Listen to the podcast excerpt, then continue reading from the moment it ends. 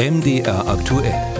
Hörer machen Programm. Da geht es diesmal um den öffentlichen Dienst. Ein MDR aktuell Nutzer, der anonym bleiben möchte, fragt, wie die Behörden künftig ihre Stellen besetzt bekommen wollen. Für viele Stellen werde weiterhin der Abschluss des Verwaltungsfachangestellten verlangt oder zumindest die Angestelltenfortbildung FL1.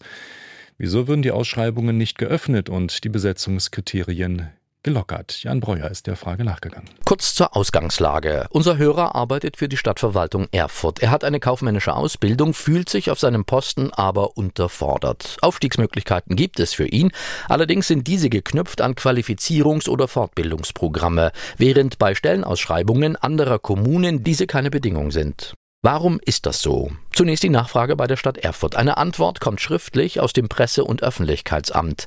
In dem Schreiben heißt es In der Stadt Erfurt gilt der Tarifvertrag für den öffentlichen Dienst. Dieser legt die Voraussetzungen fest, die die Kolleginnen und Kollegen mitbringen müssen, um entsprechende Gehaltsstufen zu erreichen, die wiederum gekoppelt sind an klar definierte Aufgaben. Eingruppierung nach Abschluss und Qualifikation. Ein festes Regelwerk definiert Tätigkeiten, woraus sich die Bezahlung regelt.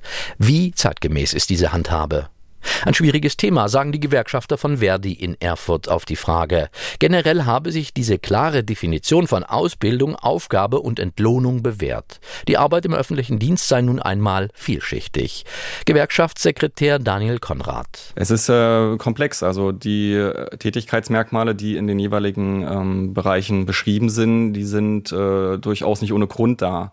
Ähm, es geht ja hier auch teilweise um sehr komplexe Vorgänge. Ähm, ähm, der, der Beschäftigte der Stadtverwaltung beispielsweise hat komplexe Anträge vor sich liegen. Dass in Stellenausschreibungen von Kommunen bei vergleichbaren Posten andere Qualifizierungsmaßstäbe genannt oder vorausgesetzt werden, überrascht den Gewerkschafter genauso wenig wie Carsten Rieder. Er ist Geschäftsführer des Thüringer Gemeinde- und Städtebundes und sagt, jede Kommunalverwaltung hat grundsätzlich die Freiheit, die Erfüllung ihrer Aufgaben selber zu strukturieren. Ja, sie kann also einen Geschäftsverteilungsplan festlegen und damit quasi ähm, damit auch planen, festlegen, selber gestalten und ähm, regeln, äh, wie diese Aufgaben erfüllt werden. Was Carsten Rieder ebenfalls sagt, natürlich mache sich der Fachkräftemangel bemerkbar in den Verwaltungen. An einer Flexibilisierung oder Anpassung der Voraussetzungen und der Einsatzmöglichkeiten werde man über kurz oder lang nicht vorbeikommen, sowohl bei Angestellten wie bei verbeamteten Mitarbeitern.